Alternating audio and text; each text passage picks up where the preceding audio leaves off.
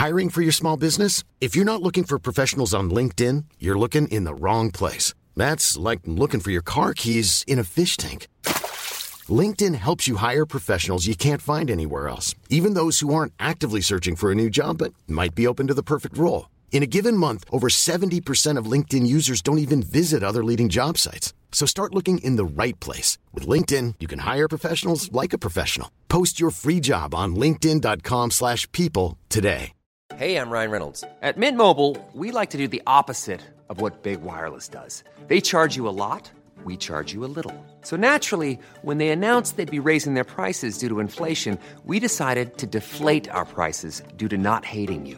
That's right. We're cutting the price of Mint Unlimited from $30 a month to just $15 a month. Give it a try at mintmobile.com slash switch. $45 upfront for three months plus taxes and fees. Promo rate for new customers for limited time. Unlimited more than 40 gigabytes per month. Slows. Full terms at mintmobile.com. Wow. Nice. Yeah. What you're hearing are the sounds of people everywhere putting on Bombas socks, underwear, and t-shirts made from absurdly soft materials that feel like plush clouds. Yeah, that plush. And the best part? For every item you purchase, Bombas donates another to someone facing homelessness. Bombas. Big comfort for everyone. Go to bombas.com slash ACAST and use code ACAST for 20% off your first purchase. That's bombas.com slash ACAST. Code ACAST.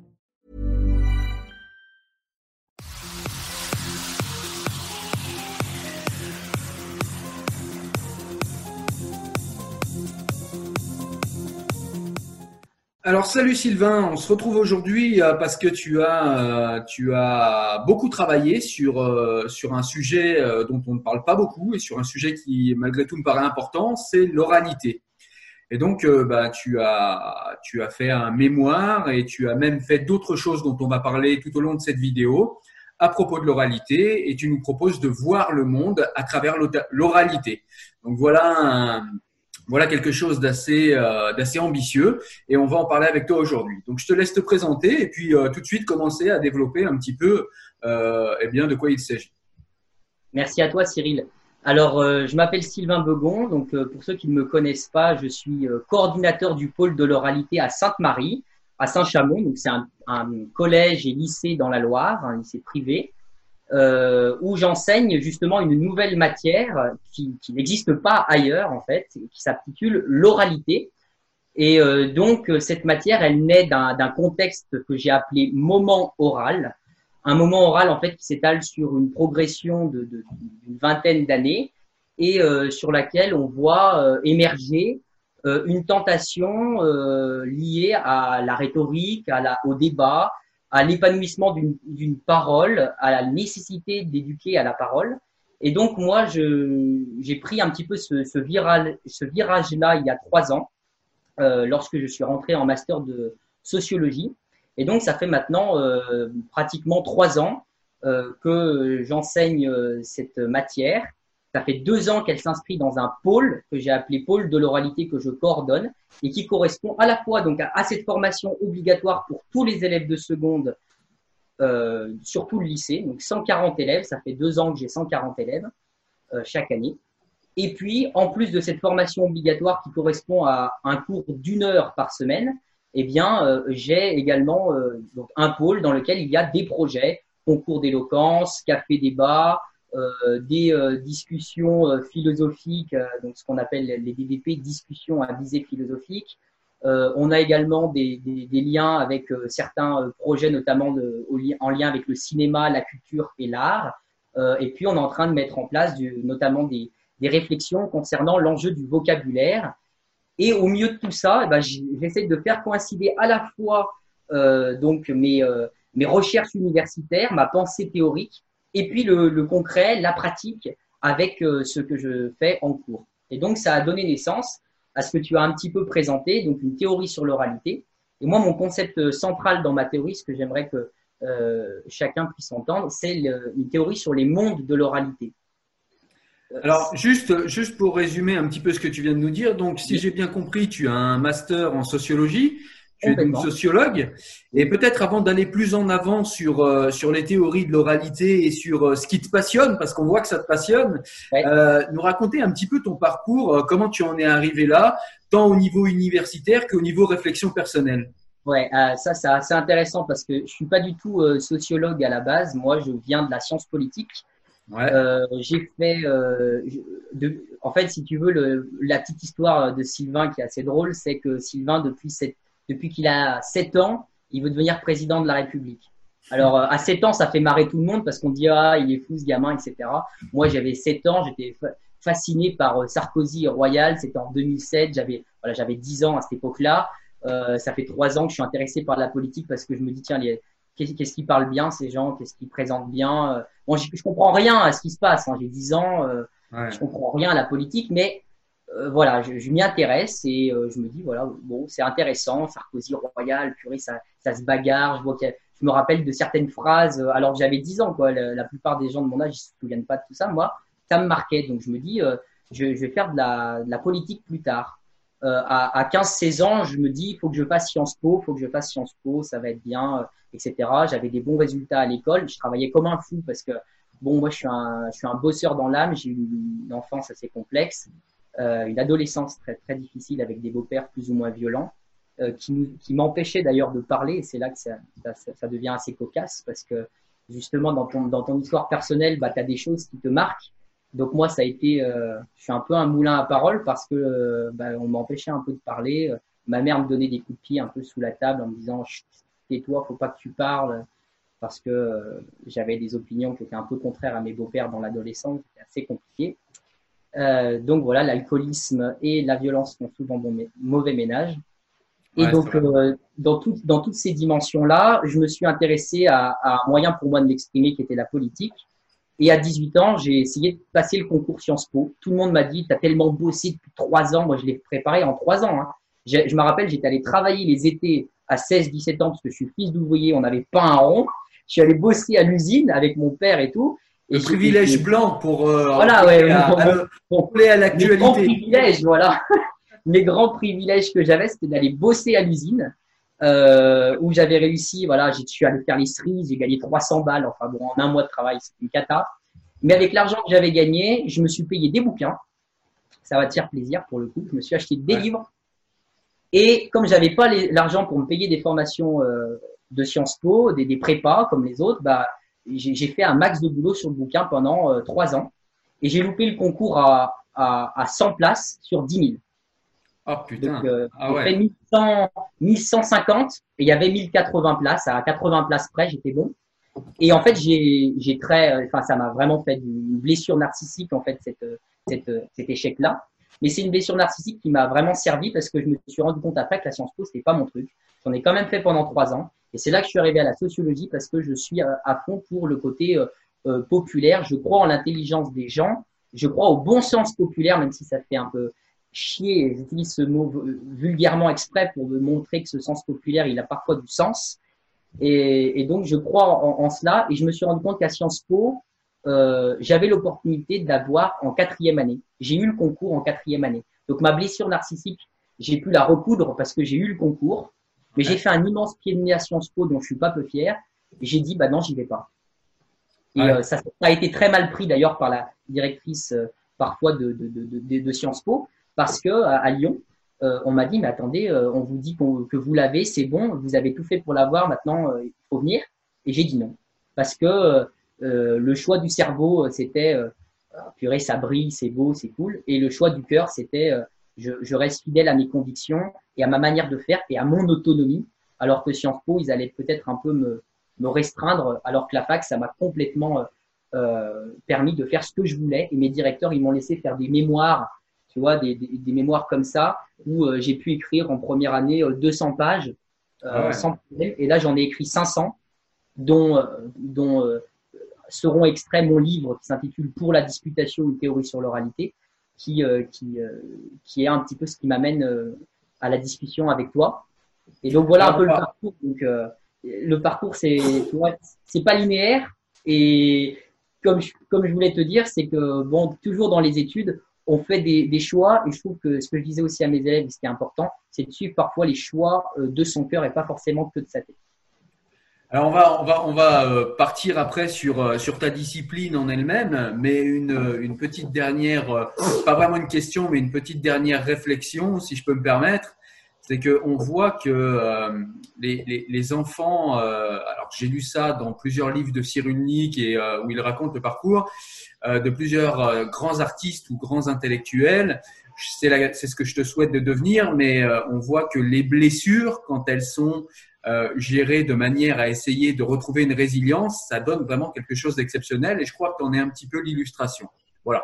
Donc après, euh, je trouve que ton parcours euh, illustre bien ça et, et, ça fait plaisir de voir des personnes qui. Euh, et puis il y a aussi, euh, il y a aussi cette réflexion que ça m'inspire ton, euh, ton, ton, ton, vécu, ta, ta jeunesse c'est qu'on dit souvent que bah, les gens sont plutôt moutonniers par défaut et que parfois une grande blessure et une grande souffrance bah, font en sorte que bah, tu as quelqu'un qui va sortir du rang et qui va essayer de comprendre un petit peu mieux les choses, au départ pour se guérir soi-même et puis au final il va découvrir qu'il peut peut-être aussi aider les autres. Et euh... C'est exactement ça. C'est-à-dire que si, si, si les gens, vous comprenez ça, euh, euh, qu'on commence par faire les choses pour soi-même et que derrière on a la réflexion de dire bah, finalement, tiens, ce que j'ai compris là, ça va aider les autres. On a non seulement compris le sens de ce que sont, de ce qu'elle a dit, le sens de ce que sont les ouvrages et le sens de ce que sont les communications en général sur les réseaux. Je crois que là, ce que tu fais toi, dans, dans ce que je vois de ce que tu fais, tu es là-dedans aussi. Et, je crois que dans tes théories, dans ta vision du monde, c'est aussi euh, à la fois une, une, guérison personnelle et aussi une volonté bah, d'influer sur le monde en général, sur les gens, de leur donner à voir peut-être une autre pensée, une autre manière de faire qui pourrait aussi les éclairer et nous enrichir. Et je crois qu'on est malade de ça, non seulement de ne pas s'écouter et de ne pas se comprendre. Et ça, c'est quand même à la base aussi de ma théorie sur l'oralité. C'est vrai, c'est tout à fait ça. Et d'ailleurs, effectivement, j'ai euh, un parcours qui, euh, qui ressemble, euh, alors qui ressemble toute proportion gardée au tien. Et effectivement, euh, il y a une blessure d'enfance au départ qui fait qu'on découvre des choses, qu'on essaye de la guérir, effectivement, qu'on découvre des choses, et puis qu'après on se dit, bah, ça nous dépasse nous-mêmes, et on se dit, bah, finalement, non seulement on a réussi à recoudre ce qui n'allait pas chez nous, et puis on peut peut-être faire plus du coup euh, parce qu'on a, euh, on a investigué, on a découvert des choses et on souhaite les partager. Du coup, on va avancer, puis on va passer euh, plus précisément à ce que tu proposes. Donc, du coup, tu nous parles de vraiment, euh, on en avait parlé en off, tu nous parles vraiment d'une théorie globale euh, de l'oralité. Alors, euh, c'est une question qui est un peu complexe parce qu'elle est un peu générale, balancée comme ça. Mais qu'est-ce que tu entends par ce terme En tout cas, quelques pistes, parce que c'est vrai que c'est vraiment une question générale et c'est compliqué. Mais voilà, théorie totale de l'oralité. Est-ce que tu vois le monde complètement, le monde complet par l'oralité? Comment ça se passe? Alors, en fait, pour que, pour que chacun comprenne, je, je prends en général une métaphore qui permet d'expliquer de manière très brève la situation. Euh, pourquoi je vois le monde uniquement par le biais de l'oral? Ben, En fait, je chausse une paire de lunettes par laquelle je vois le monde et cette paire de lunettes, ben, c'est l'oral. Hop, je regarde le monde et je me dis que déjà le monde en, en permanence, je le divise en quatre. En quatre parce que c'est un concept que j'ai que j'ai développé et que je, vous, que je vous donne à penser ici, j'aimerais que chacun vraiment y réfléchisse. Euh, je dirais que le monde est divisé en quatre. Il y a le, le monde de l'oralité académique, le monde de l'oralité professionnelle, le monde de l'oralité privée et le monde de l'oralité publique, citoyen, la, la, parole publique, vie démocratique, médiatique, etc. L'agora, comme on disait peut-être L'agora publique, euh, le, ce, que, ce que Habermas appelle l'opinion publique, l'espace public. Bon, c'est voilà, je reprends le mot public qui, est en fait issu d'Habermas. Euh, le. Donc sur ces, dans ces quatre mondes, euh, on se rend compte de plusieurs choses. C'est que la parole, elle est la ressource essentielle qui permet à l'individu d'entrer dans le monde, de s'y épanouir, de se maintenir et surtout de réussir dans ce monde. Or, un constat s'impose, c'est que cette parole, elle est, elle est ni enseignée, elle est inégalement répartie entre les individus, donc elle est inégalitaire, et surtout, elle est inconsciemment utilisée. C'est-à-dire que, par exemple, dans le cadre de, l'oralité d'entreprise, du monde de l'oralité euh, d'entreprise, donc professionnelle, on, se rend compte qu'on n'a pas vraiment conscience que la parole est une arme, est un atout, est une, ressource qu'on doit utiliser en permanence. Bah, je prends un exemple très concret pour revenir sur mes quatre distinctions, on rentre euh, dans une entreprise par un entretien d'embauche qui est un oral. Donc on peut avoir le meilleur CV du monde si on est une quiche pour prendre la parole en public et surtout devant un examinateur ou peut-être devant plusieurs examinateurs, ce qui a été mon cas plusieurs fois. Moi, j'ai une grande expérience des entretiens d'embauche malgré mon jeune âge. j'ai vécu des choses, des entretiens qui sont très sélectifs, je peux dire que c'est quand même toujours une, une, un véritable stress, une, angoisse, parce que c'est très très difficile de pouvoir toujours euh, être, être performant. Donc on rentre par un oral. Une fois qu'on a fait cet oral-là, on est dans l'entreprise. Et on oublie que l'entreprise, c'est un collectif humain. Donc il faut pouvoir s'y insérer, il faut pouvoir exister. Après, parfois, on a des, tensions avec son patron, ne serait-ce que la négociation salariale. La négociation salariale, sauf si on est fonctionnaire, mais si on n'est pas fonctionnaire, il faut négocier son salaire. Et tous les ans, il y a une renégociation. Et, et, tous les ans, il y a le bilan du salarié. Donc, tous les ans, il faut pouvoir discuter de ce qui va, de ce qui ne va pas. Il faut aussi savoir faire, valoir ses droits, ses intérêts. Il faut pouvoir les défendre. Il faut pouvoir les faire entendre, sachant qu'il y a un rapport de force quand même. Il ne faut pas perdre de revue tout ça. Donc, il faut pouvoir se défendre, il faut pouvoir faire valoir ses droits et puis faire valoir aussi ses créations, ses projets. Dire, bah, moi, je me vois plutôt là-dedans, j'ai des idées là-dessus, est-ce que je peux en parler, est-ce que je peux faire des propositions? Oser la parole. Ensuite, une fois qu'on l'a osé, bah, prendre cette liberté-là et la faire exister, et ensuite bah, faire valoir son projet. Et une fois que le projet existe, il y a toute la partie qui, qui reste, qui est le faire savoir.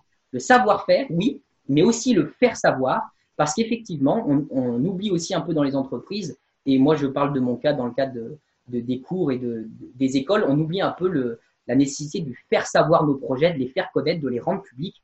C'est aussi pourquoi je, je viens vers toi pour essayer de faire connaître un peu mes, ma vision des choses. Donc pour résumer et pour être très simple, vous voyez que la parole, elle est un moyen d'entrer dans un monde, de s'y maintenir, de s'y épanouir et de réussir. Et ça, ça marche pour tous les mondes, à la fois pour votre vie personnelle, à la fois au niveau, au niveau du couple. La parole est, un enjeu essentiel. Au niveau de votre famille, votre vie familiale avec vos enfants, avec votre mari, votre femme, avec euh, voilà votre espace, votre euh, vraiment la première, la première des sociétés, hein, comme disait Aristote, c'est la famille. On est vraiment là-dedans.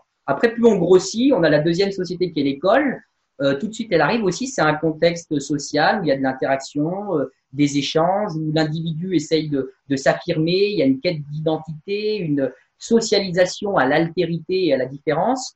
Là aussi, la parole a, un enjeu euh, très important, et ce d'autant plus que est mis en place dès 2021 un grand oral du bac qui va compter quand même coefficient 10 euh, dans l'épreuve terminale des élèves, donc c'est quand même pas rien.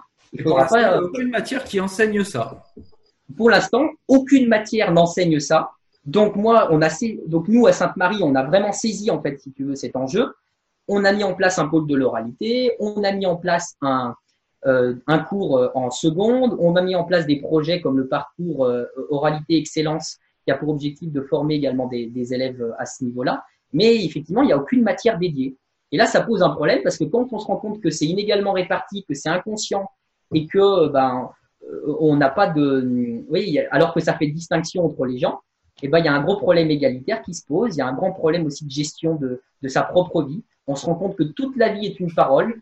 Si on fait une éducation à la parole, on fait une éducation en même temps au corps, on fait une éducation à l'identité, on fait une éducation aux émotions, on fait une éducation euh, à, à, l'altérité, à la différence. On fait même une éducation éthique et morale euh, parce que forcément, on, on, transmet aussi des valeurs morales. On fait une éducation à l'argumentation.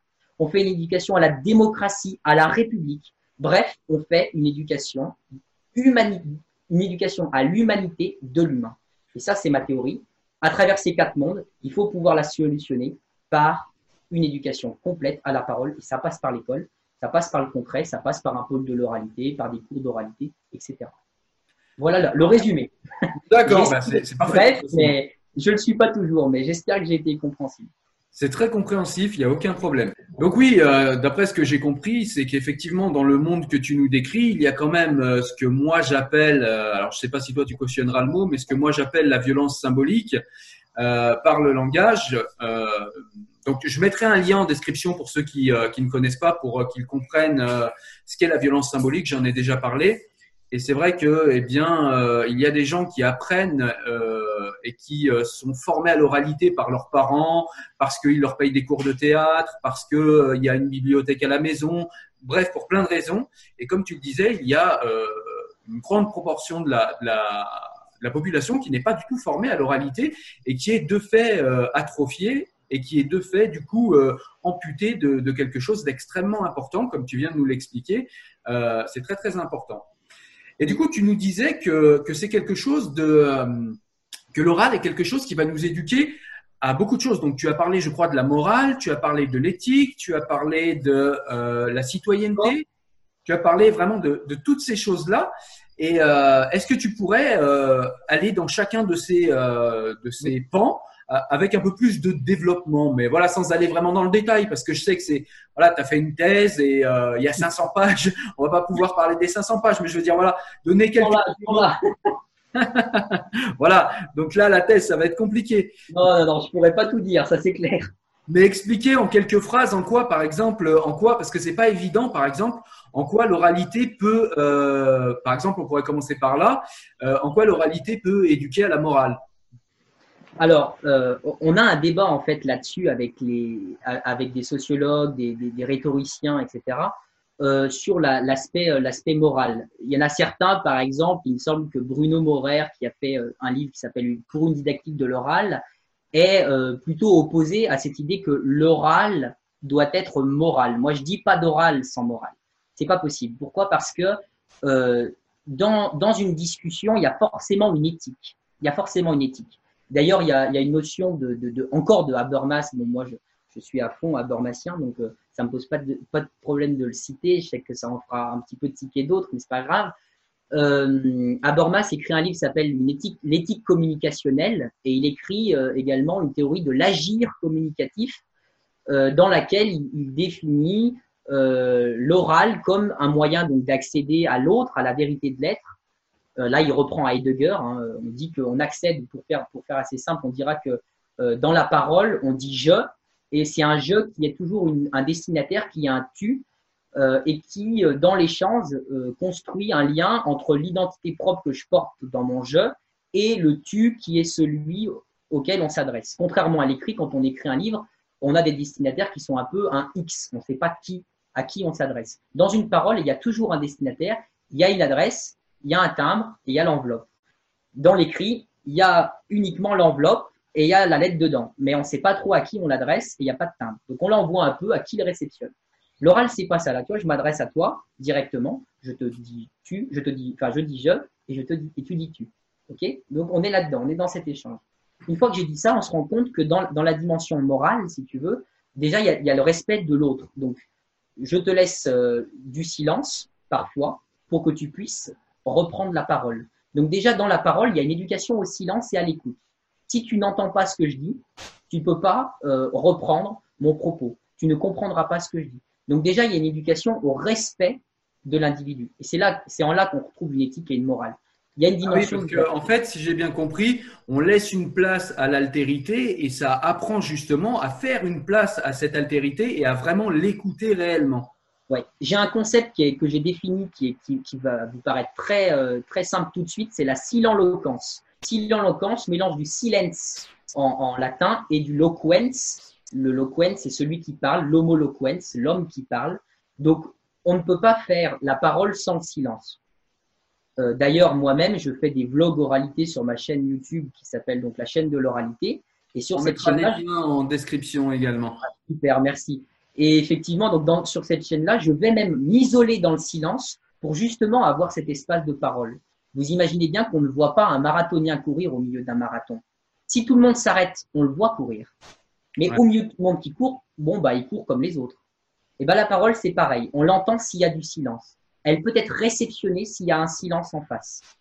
Donc, cette éducation au silence, elle est très importante parce qu'elle elle, elle est une éducation morale. Elle est une éducation aussi même à la politesse, au respect.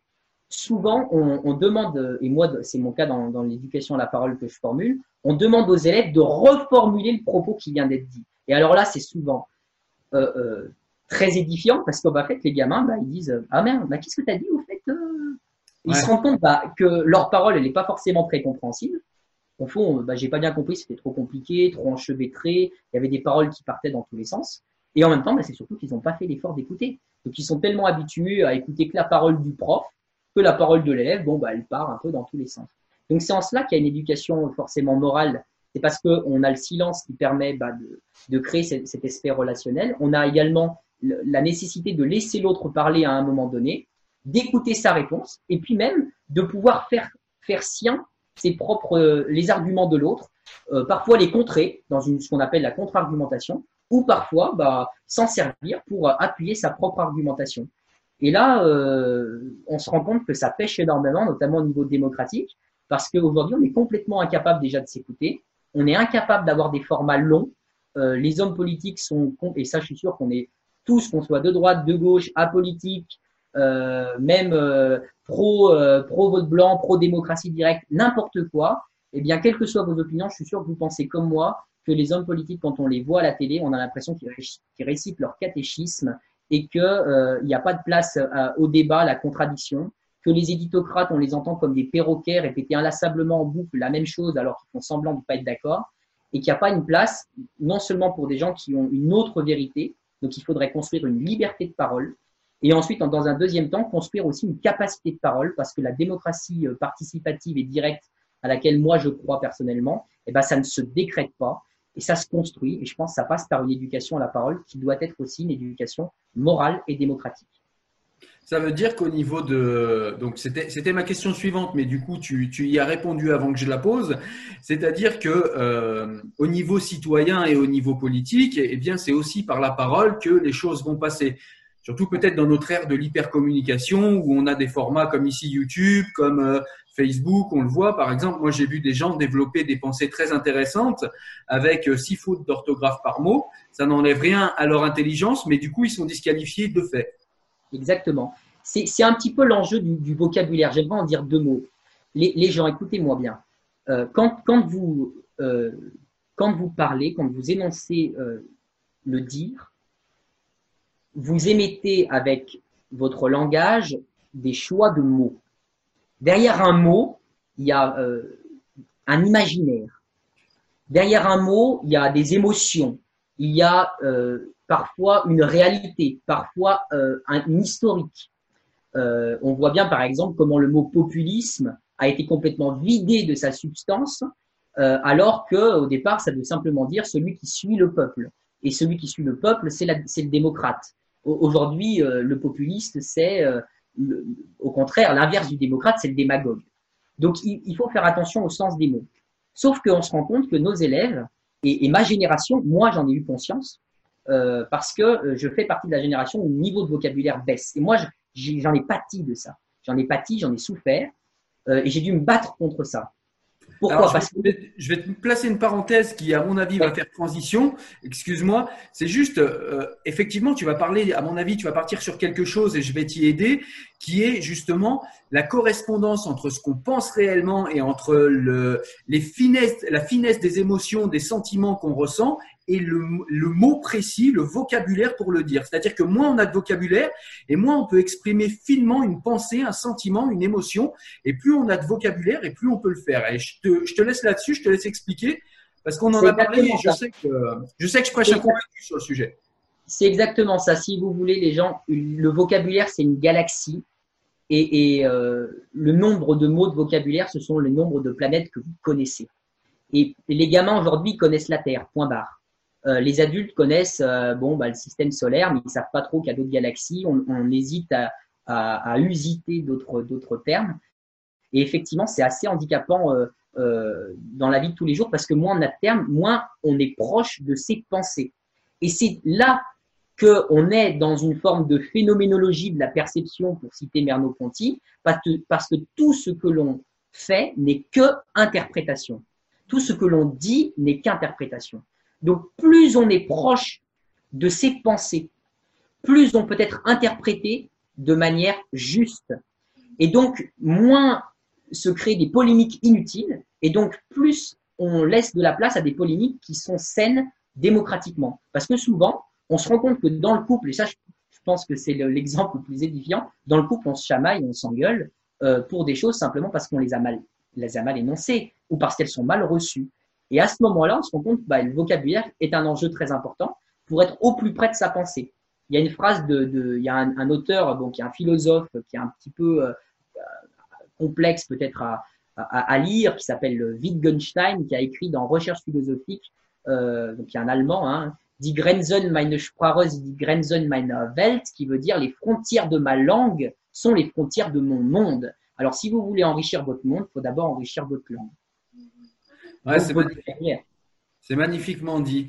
Et du coup, euh, moi, je voudrais te lancer également sur euh, le. Alors, tu nous as parlé effectivement qu'il était important de faire coïncider euh, les mots à notre pensée pour pouvoir être au plus près de ces pensées et pouvoir éventuellement les partager et se faire comprendre. Donc, ça, c'est important. Et je voudrais savoir ce que tu penses de la théorie que développe un petit peu George Orwell dans 1984 avec sa théorie de neuf langues et du fait que, eh bien, un appauvrissement du vocabulaire est peut-être aussi un appauvrissement de la pensée, même en soi-même, c'est-à-dire avant même le partage. Qu'est-ce que tu penses de, cette théorie-là? Oui, alors je suis, d'accord. Euh, je, dirais que finalement, euh, un peu comme avec Hegel, les mots euh, rendent clair notre pensée. Hein, nos, pensées naissent tout habillées de mots. Et, déjà, on, a dans notre, pensée, il ne faut pas opposer la pensée et le vocabulaire et les mots. C'est-à-dire que c'est une vue de l'esprit que de dire, euh, il y a d'abord, d'abord je pense, ensuite j'exprime. Toute notre pensée s'appuie sur les mots et sur ce qu'on a déjà entendu. Donc, euh, on ne peut pas dire euh, que, cette, que ce n'est pas social. toute cette pensée est déjà sociale. Donc, il n'y a pas une opposition entre les deux. Ça, déjà, c'est la première chose à dire. Après, pour revenir sur, sur Orwell et sur 84, du coup, je pense que euh, avec Franck Lepage, euh, on peut dire très facilement qu'on se laisse vraiment endoctriner par les communicants et par des personnes qui viennent nous embrouiller la tête. Et lui, il a, développé une pensée populaire là-dessus en disant il faut absolument qu'on ait des outils pour pouvoir euh, penser par nous-mêmes. Et lui, il a, inventé ce qu'on appelle des, des ateliers de désintoxication de la langue de bois. Et effectivement, il se rend compte qu'on est complètement pris dans ces, dans ces langages qui sont des langages de communicants. Certes, on a d'abord un effondrement de la pensée, mais le peu qui nous reste, il est aujourd'hui complètement phagocyté par des communicants qui euh, vident les mots de leur conflictualité et de leur sens quand il est radical. Par exemple, aujourd'hui, vous n'entendrez jamais parler de quelqu'un de licenciement. On parle de rupture conventionnelle ou on parle de, euh, de plans de réorganisation. Pendant très longtemps, on a parlé de plans sociaux. Euh, comment s'opposer à un plan social dans une entreprise quand tu es, es, un syndicat C'est très compliqué. Aujourd'hui, on parle de plan de réinsertion de l'emploi. Qui est contre la réinsertion? Qui est contre l'emploi? C'est, Par contre, c'est quoi en fait? C'est des licenciements. On va juste virer des gens. Donc lui, il montre ça, il montre comment on, a enlevé le vocabulaire euh, conflictuel et comment, euh, bah, un petit peu finalement, on est arrivé à lisser les oppositions, à lisser les antagonismes et du coup à cacher les rapports de force qui se jouent derrière la parole, des rapports de force qui sont toujours des rapports de domination, mais qui, j'aime à le dire dans le cadre des mondes de l'oralité, permet encore une fois à certains eh de faire valoir leurs paroles, leurs droits et donc euh, leurs intérêts au détriment de tous les autres. Ça, faut que chacun en ait conscience. Et donc, ma théorie de l'oralité, c'est justement pas une théorie de l'éloquence, c'est vraiment de faire en sorte que chacun puisse pouvoir mettre des mots sur ses pensées pour qu'ils soient les plus justes et permettre donc à chacun et chacune de faire valoir cette parole, à la fois qu'elle l'ose et qu'elle puisse avoir la capacité de l'exprimer. Parce que j'en veux un peu aussi à, enfin j'en veux pas, mais je, critique un peu ceux qui, euh, par exemple dans les listes citoyennes euh, participatives, qui décrètent la participativité. Ils disent euh, on fait une liste citoyenne, on fait une liste participative, sauf qu'on se rend compte que la participation, elle se décrète pas, elle se construit. Et donc il faut mettre en place de, de longs cheminements qui ne viennent pas comme ça et qui sont, euh, et qui sont des constructions. Au, niveau politique, j'aimais simplement une idée, euh, même si bon, c'est pas mon champ principal. Moi, je suis plus sur l'oralité scolaire. J'aimerais un petit peu qu'on en parle aussi, mais sur le plan démocratique, j'aimais simplement une idée. Euh, je ne suis pas forcément pour la baisse du temps de travail, mais je trouverais ça logique qu'on puisse avoir des heures de délégation citoyenne pour que les citoyens puissent s'exprimer complètement par, par, le biais notamment d'Internet sur des lois, des débats de société, notamment en lien avec le travail de l'Assemblée, donc que le peuple soit obligé euh, sur, un, créneau de deux heures payé en fait euh, par l'État, euh, exactement comme on paye les retraites, exactement comme on paye le chômage et les salaires, que ça soit deux heures, soit payé par l'entreprise, soit payé par l'État pour les fonctionnaires les retraités par exemple, pour qu'on puisse donner notre avis bah, sur les lois et qu'à la place de ces sondages qui servent à rien et qui représentent personne, et eh ben, qu'on fasse intervenir peut-être 45 millions de citoyens sur un sondage. Là, ça aurait une vraie répercussion. Je suis sûr que le Parlement se bougerait autrement le, le fion pour être euh, assez poli euh, sur des lois qui, nous intéressent, nous, les gens. Ouais, c'est clair. Alors juste euh, avant de passer effectivement au travail plus particulier que tu fais à l'école, j'avais une question par rapport à ce que tu nous disais. Donc tu disais effectivement que la parole publique et la parole politique en l'occurrence étaient vidées de leur substance à dessein, euh, que la parole politique, euh, voilà, on, tous on le voit, hein, c'est plus que de la langue de bois et de la communication. On voit des professionnels de communication. Euh, la, la baisse de confiance des, euh, des peuples envers leurs dirigeants, je pense, montre grandement Ah oui. ça. Et du coup, quand on veut essayer d'expliquer ça à quelqu'un, on est obligé de faire un peu de rhétorique. Et là, je te lance sur un sujet que je sais important pour toi. Euh, voilà, Schopenhauer, l'art d'avoir toujours raison.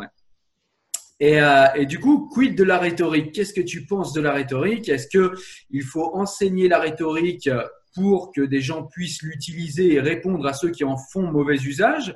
Ou est-ce qu'il faut juste apprendre la rhétorique pour pouvoir, dans sa pensée, désactiver, euh, on va dire, les, euh, comment dire, les, euh, les artifices rhétoriques qui sont, qui sont placés dans les discours politiques, publics, citoyens, et les comprendre au mieux Alors, c'est une vraie question et c'est un vrai débat. hein. Pour résumer un peu la question, il y a ceux qui pensent qu'il faut éduquer à la rhétorique en disant, ben, si on éduque à la rhétorique, on va permettre aux, élèves et aux enfants de détecter tout ce qui est fallacieux dans l'argumentation et donc on va rendre les arguments, les, les- les démagogues un peu moins efficaces et on, va pouvoir euh, faire une véritable politique démocratique. Donc ça, c'est essentiel parce qu'effectivement, euh, on se dit, euh, plus, le, plus les gens ont conscience des entourloupes rhétoriques, d'ailleurs Richard Monvoisin, qui est, est quelqu'un que je mobilise dans mon, dans mon, dans mon ouvrage pour la disputatio, il, il parle, lui, de moisissure intellectuelle. Et je pense que c'est un parti pris complètement engagé et militant qui m'intéresse moi, parce qu'il dit carrément que c'est des moisissures intellectuelles, c'est des procédés rhétoriques d'attract-nigo. On commence par faire admettre un postulat qui est faux pour pouvoir faire passer, par exemple, un- une idée qui, du coup, bah, est par conséquent fausse aussi. Bref, est-ce qu'il faut du coup éduquer à ça? Ou au contraire, est-ce que c'est pas un peu dangereux de Hey, it's Ryan Reynolds, and I'm here with Keith, co star of my upcoming film, If, only in theaters, May 17th. Do you want to tell people the big news? All right, I'll do it. Sign up now and you'll get unlimited for $15 a month in six months of Paramount Plus Essential Plan on us. Mintmobile.com slash switch. Upfront payment of $45 equivalent to $15 per month. Unlimited over 40 gigabytes per month. Face lower speeds. Videos at 480p. Active Mint customers by 531.24 get six months of Paramount Plus Essential Plan. Auto renews after six months. Offer ends May 31st, 2024. Separate Paramount Plus registration required. Terms and conditions apply if rated PG. Hiring for your small business? If you're not looking for professionals on LinkedIn, you're looking in the wrong place. That's like looking for your car keys in a fish tank. LinkedIn helps you hire professionals you can't find anywhere else, even those who aren't actively searching for a new job but might be open to the perfect role. In a given month, over 70% of LinkedIn users don't even visit other leading job sites. So start looking in the right place. With LinkedIn, you can hire professionals like a professional. Post your free job on linkedin.com/people slash people today. Ah, on a une petite coupure là. l'utiliser. Les gamins vont se mettre à utiliser la rhétorique et ils vont se mettre à, euh, à, du coup à manipuler les autres. Alors, euh, comme d'habitude, je réponds toujours par une sorte de pirouette moi aussi, en disant que du coup, ça me donne raison sur la morale que j'expliquais tout à l'heure. Donc, je disais que si on fait que de l'éducation orale sans y mettre de la morale, euh, c'est pas bon. J'ai une réponse à ça. Je pense qu'il faut une éducation rhétorique, c'est-à-dire je pense qu'il faut éduquer euh, à la rhétorique parce qu'il faut pouvoir soulever euh, les, les entourloupes, les moisissures. Mais il faut le faire comme ça et dans ce but-là, à la fois comme un moyen, mais toujours comme une fin. Là, c'est les, euh, impératifs catégoriques de Kant. hein. Il faut toujours prendre finalement cette éducation à la rhétorique comme un moyen et une fin. Un moyen parce qu'elle permet à la fois de saisir les entourloupes, les moisissures, et donc elle lutte pour une meilleure démocratie, mais à la Alors, on a encore une petite coupure. la morale et la vertu, qui est la vertu. Est-ce que tu peux juste, excuse-moi, est-ce que tu peux juste répéter ta dernière phrase? On a eu une micro-coupure. Ok, très bien, pas de souci. Euh, Je disais juste qu'il faut absolument du coup avoir cette euh, éducation morale euh, et à la fois aussi euh, tourner vers la rhétorique, mais en même temps, il faut les deux à la fois. Pourquoi? Bah, Parce que dans cette éducation euh, rhétorique, on va permettre aux enfants de détecter les sophismes, non pas pour qu'ils puissent les utiliser, mais pour qu'ils puissent détruire les fake news, pour qu'ils puissent déconstruire les titres putaclic, pour qu'il puisse euh, déconstruire les argumentations fallacieuses et qui s'en sert toujours dans un objectif d'enrichir l'esprit critique. Et ça aussi, c'est très important. Je prends l'exemple de la disputatio, qui est une joute oratoire jésuite qui euh, aujourd'hui est très, est très euh, opérationnelle dans les lycées, notamment dans, dans, à Sainte-Marie, à Saint-Chamond, dans lequel j'enseigne. Moi, d'ailleurs, mon, mon, livre s'appelle Pour la disputatio, donc c'est vraiment à travers cet outil-là que, j'appréhende les théories sur l'oralité est enseigné à travers ça. Parce que l'élève, il est invité à défendre une position qui n'est pas la sienne. Parce qu'il est invité à sortir de lui-même pour essayer de défendre une thèse avec des arguments. Parce qu'on ne se concentre pas sur une personne en disant ah bah non euh, j'aime pas Mélenchon, j'aime pas Le Pen, j'aime pas Macron, je peux pas l'écouter, je veux pas l'entendre. Donc on, on, part sur des arguments, pas sur des conflits de personnes. Et là on se dit ah bah tiens finalement quand on voit deux thèses s'opposer, on se dit mais en fait il y a du doute. Et à partir du moment où on doute, c'est là où vient s'immiscer toute l'intelligence de la pensée, qui est celle qui permet justement au raisonnement d'avoir lieu, et donc de construire un point de vue critique sur les choses et sur soi-même, parce qu'on sort de soi-même, on sort de ses prénotions, de ses émotions, pour entrer dans une phase vraiment plus argumentative, celle qui fait en fait le, normalement ce qui devrait faire la rationalité du choix démocratique. On ne devrait pas voter selon nos, nos, petites considérations, mais selon l'intérêt général, la vertu républicaine et surtout la considération. Et surtout là, tu disais, surtout là, j'ai pas je, je disais surtout la, la, rationalité du vote. Ouais, tout à fait. Il faut absolument qu'on ait un choix rationnel. Euh, attention, hein, je dis pas que les émotions ce ne sont pas des choses rationnelles. À l'inverse, hein, euh, il y a un auteur qui s'appelle Christian Plantin qui a écrit les bonnes raisons des émotions. Et lui, euh, dans son livre, il nous explique que les émotions peuvent tout à fait construire une forme de rationalité. Donc je ne suis pas contre l'usage de la rhétorique, ni contre l'usage des émotions. Et comme d'habitude, il faut ce que j'ai appelé la bonne et juste mesure des émotions et de la rhétorique, en la voyant toujours comme un moyen et comme une fin. Et, au niveau moral. et toujours en pensant au bien commun et au bien individuel, au bien commun. Et ça, c'est une éducation. Hein. Ouais, c'est une éducation en soi-même. Je le place comme ça vite fait, mais euh, voilà, c'était juste pour qu'on sache dans quelle direction euh, tu, euh, tu, tu, vois ces choses-là. Donc, on va peut-être revenir à ce que tu fais, au travail que tu fais à l'école, du coup. Ouais. Et, ben, du coup, je te laisse, je te laisse nous expliquer précisément ce que tu fais dans le lycée où tu es. Pourquoi tu le fais et, et qu'est-ce que tu espères de ces cours? Qu'est-ce que tu espères déployer dans la société peut-être? Alors, euh, effectivement, donc dans le cadre de ma formation en seconde, une heure par semaine, on n'a pas énormément de temps de faire euh, beaucoup de choses, mais on j'essaye vraiment de faire comprendre aux élèves dans le cadre d'une forme de propédeutique de l'oral. Propédeutique, c'est euh, une, petite, comment dire, c'est une manière de tester. Hein, disons, c'est comme voilà un test, une première ébauche. Voilà. Donc, dans une première ébauche de l'oral, c'est de leur faire comprendre que l'oral, c'est important pour leur vie, c'est important euh, dans toutes les dimensions. Ce sont des, moi, j'aime à, dire que ce sont des compétences de vie avant d'être des compétences purement scolaires. Rappelez-vous ma théorie des mondes de l'oralité, où la parole vient s'initier dans chacun des mondes et où elle est un facteur de distinction qu'il faut pouvoir manier pour euh, espérer euh, réussir, y entrer, s'y maintenir et s'y épanouir. Donc, j'essaie de leur faire comprendre déjà ça. J'essaye aussi de leur faire pratiquer concrètement euh, des, des, techniques euh, corporelles, euh, émotionnelles. Donc il y a une gestion des émotions. La parole est toute, toujours émotionnelle, toujours émotionnée, pardon. Émotionnée parce que euh, il faut déjà une émotion pour prendre la parole. Parfois on, on prend la parole euh, presque par colère. Attends, attends, je peux pas te laisser dire ça.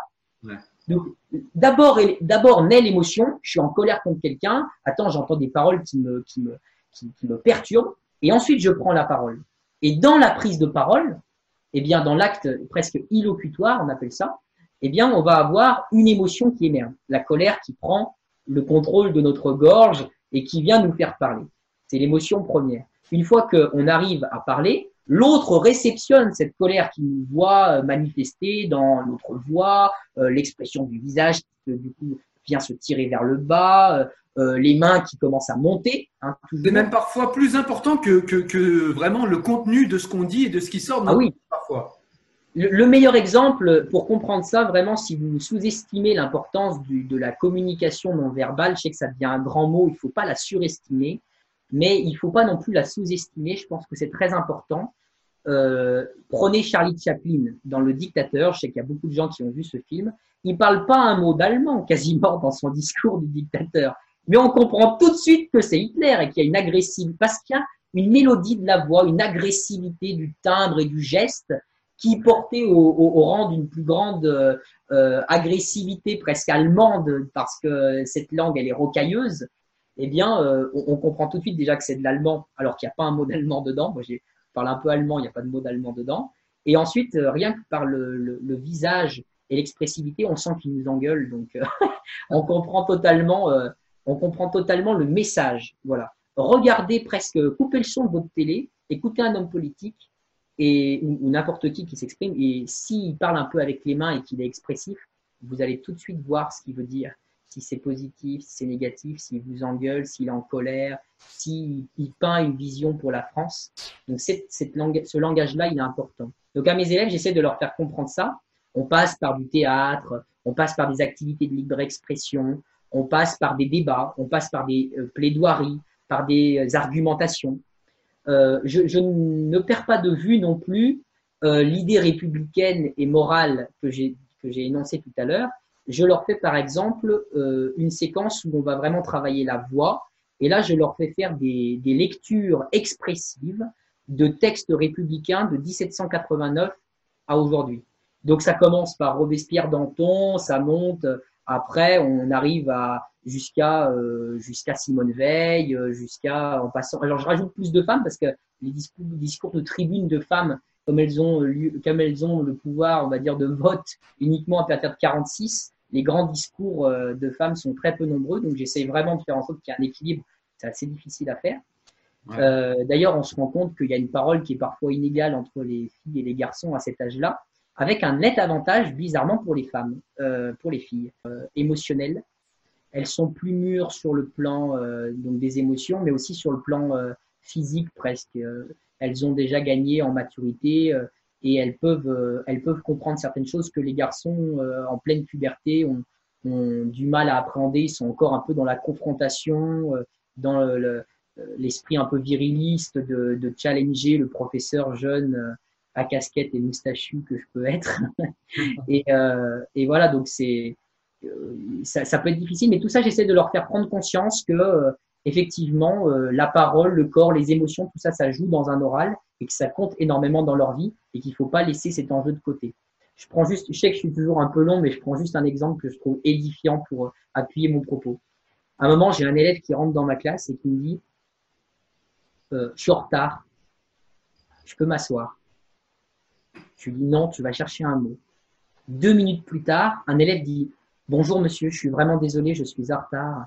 Je n'ai pas vu l'heure passer. Effectivement, bah, je me suis euh, euh, fourvoyé, je crois que ça sonnait à 55. Est-ce que je peux m'asseoir, s'il vous plaît? Et lui, je l'ai laissé s'asseoir.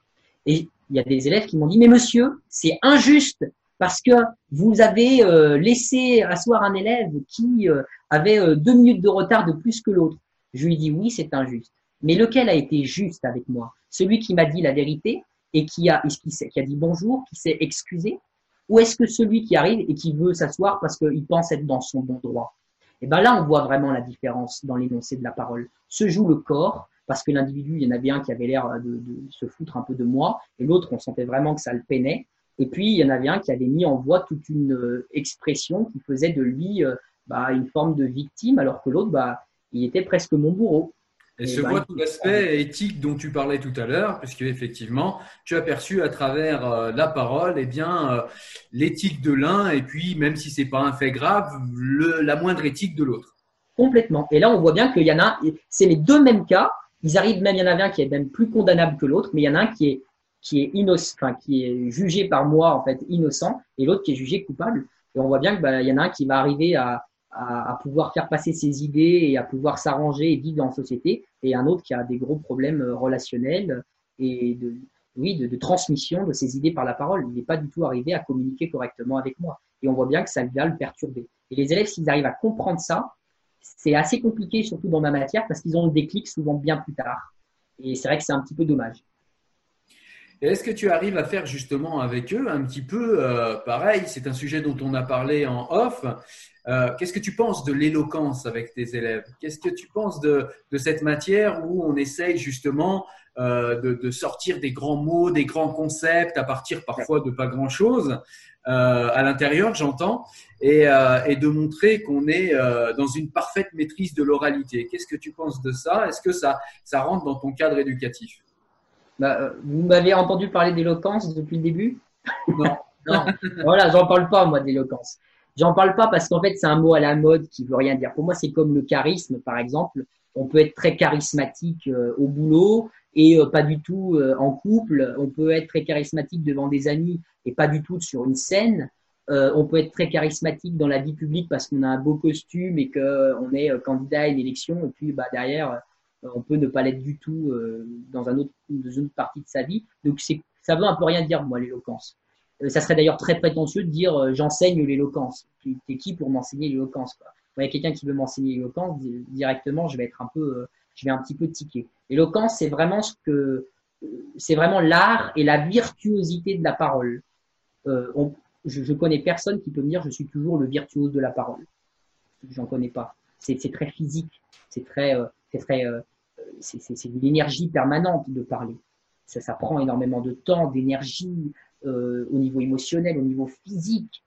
Euh, il y a Meyer Hold en 1937 qui, dans la loi de la biomécanique, nous dit que quand on parle, on met tout le corps en mouvement. On met pas uniquement la voix en mouvement, on met tout le corps. Il y a la, il y a la respiration, il y a le souffle, il y a également tout l'enchaînement du corps. Il, explique même avec Marcel Mauss, certains auteurs expliquent même que quand on verrouille les genoux et qu'on n'a pas les genoux qui sont euh, qui peuvent bouger, on verrouille son souffle. Donc on voit bien que tout le corps est en mouvement euh, quand on quand on quand on parle. Donc de là, l'éloquence, il faudrait être tout le temps sur euh, le virtuose de la parole, ce qui n'est pas le cas. Moi, j'ai une formule pour dire que aujourd'hui, il y a tellement de concours d'éloquence. Moi, je dis ces concours d'éloquence deviennent des concours de grandiloquence. On en fait trop. On veut avoir le bon mot, on veut avoir la petite formule, on veut, on il y a même un accent d'éloquence. Je sais plus le terme, alors il faudrait que je retrouve ça, mais j'avais trouvé un terme euh, latin chez Cicéron qui parlait d'un accent. Alors, je retrouverai pas le terme, mais euh, c'est un mot latin qui trouvait l'accent des, des, des, citoyens orateurs. Il y avait un accent des orateurs. Bah, je suis sûr que vous faites, euh, faites l'effort d'aller écouter les concours d'éloquence de Sciences Po et vous verrez que euh, ils parlent. Alors oui, euh, j'ai ouais, entendu dire que peut-être. Je, je, regarde ceux de, de l'EHSS régulièrement. Voilà. Effectivement, il y a il y a des mimiques, il y a des, euh, oui, effectivement, ça se reconnaît au premier coup d'œil.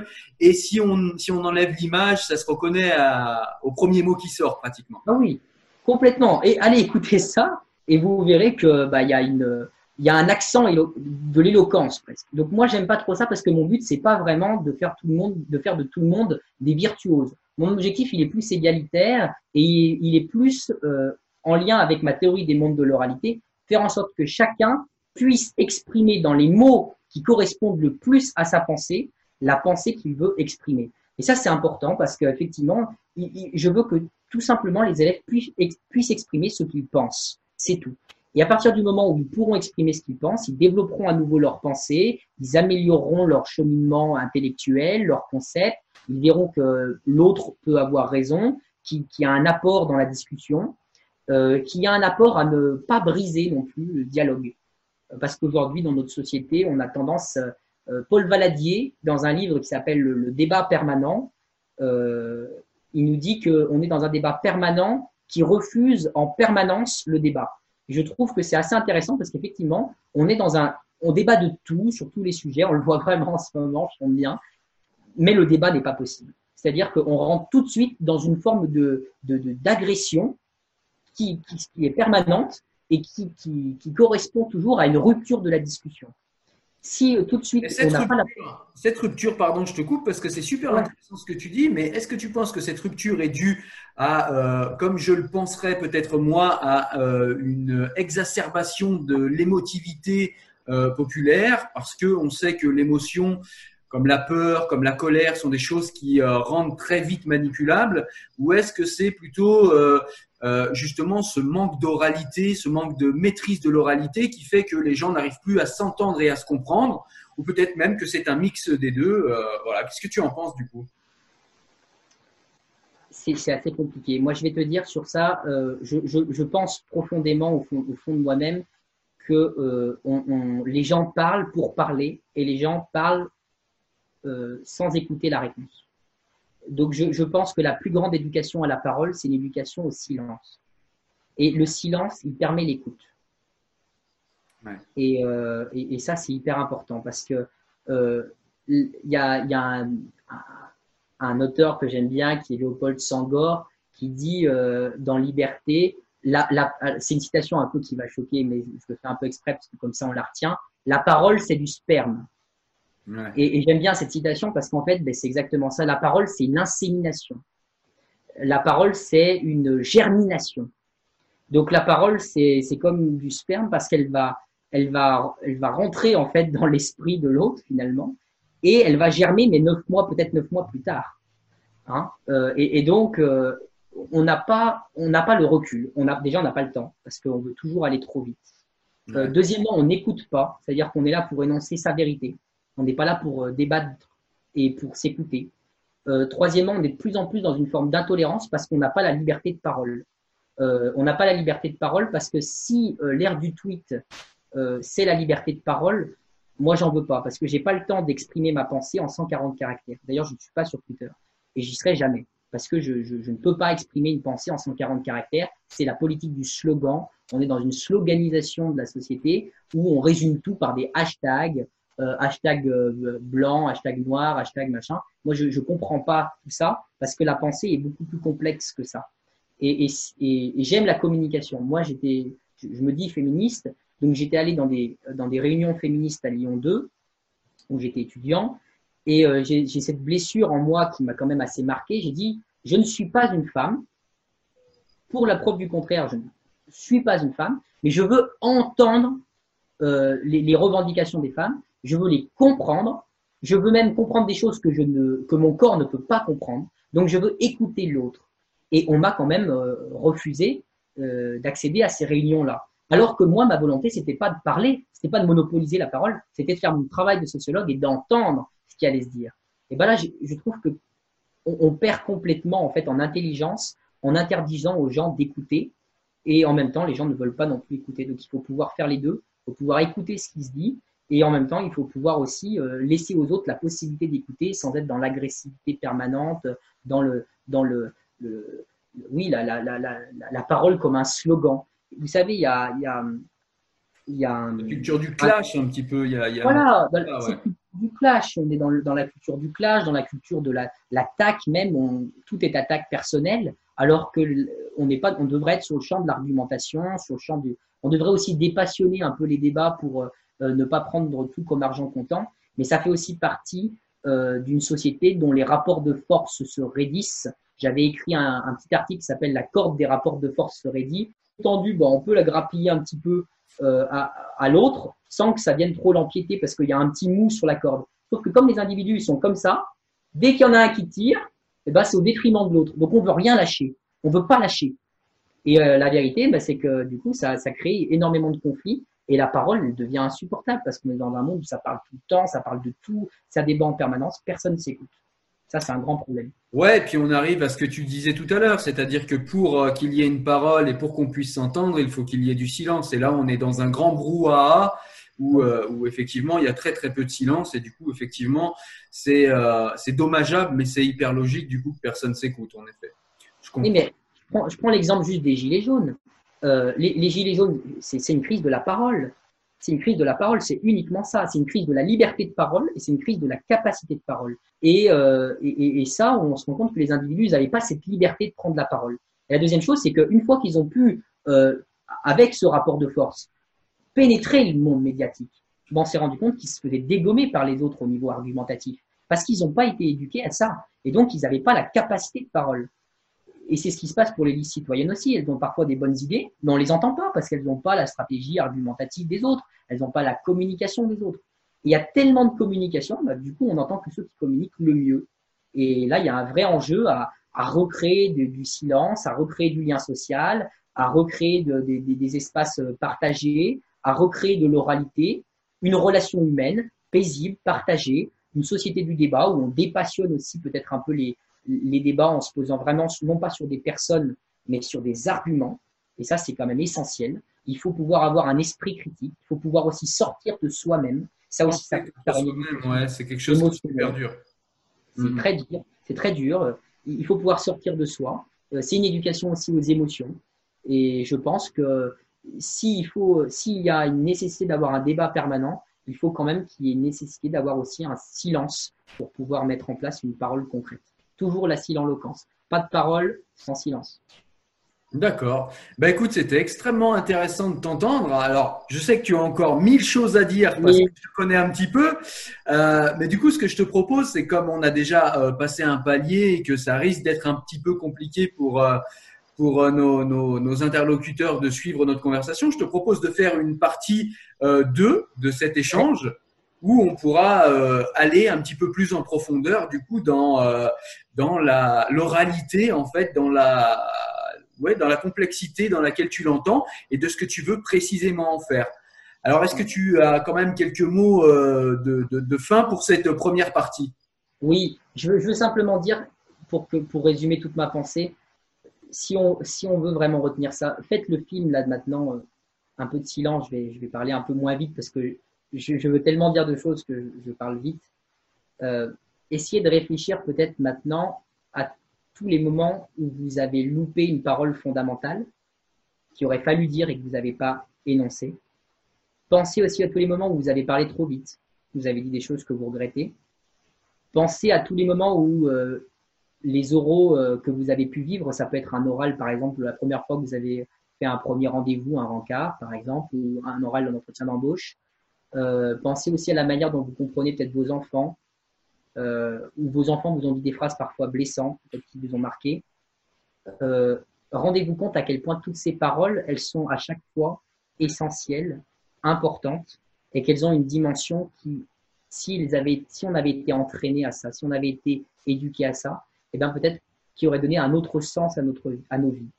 Pensez au fait que la parole, c'est une éducation humaine de l'humain, au niveau du corps, des émotions, du cognitif, au niveau euh, aussi argumentatif, au niveau moral, au niveau éthique. Réfléchissez à tous les mondes de l'oralité. Voyez le monde de Voyez votre passage à l'école. À quel point vous avez été un élève qui a été simplement assis sur une chaise.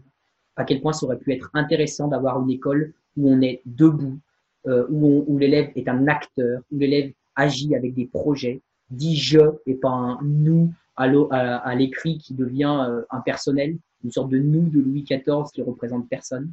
Où l'élève arrive à trouver une identité, une orientation, une destinée, un nous, un je, pardon, qui respecte le tu, comme dirait Martin Buber dans Je tu, où on aurait l'éducation éthique morale, où la respect et la politesse seraient éduqués, non pas avec des cours de morale, mais de manière concrète et précise pour le respect de l'altérité, de la différence et la tolérance, euh, où on puisse euh, faire exprimer les émotions, la gestion du stress, euh, la, peur de parler en public, euh, canaliser la colère, canaliser les violences.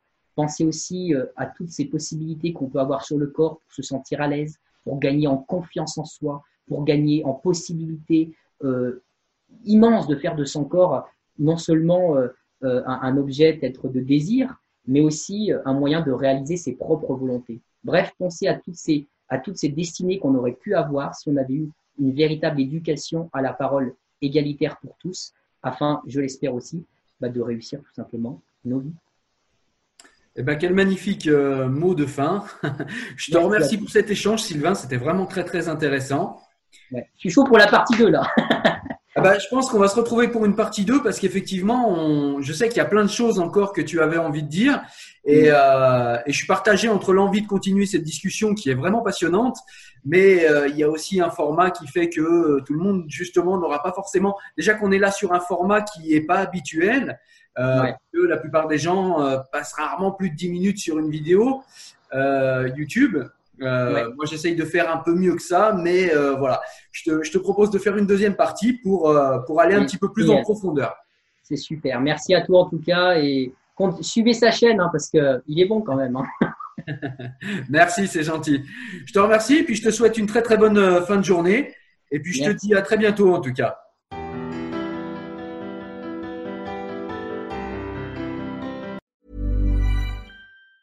Planning for your next trip? Elevate your travel style with Quince. Quince has all the jet setting essentials you'll want for your next getaway, like European linen, premium luggage options, buttery soft Italian leather bags, and so much more. And is all priced at 50 to 80% less than similar brands. Plus, Quince only works with factories that use safe and ethical manufacturing practices. Pack your bags with high-quality essentials you'll be wearing for vacations to come with Quince. Go to quince.com slash pack for free shipping and 365-day returns.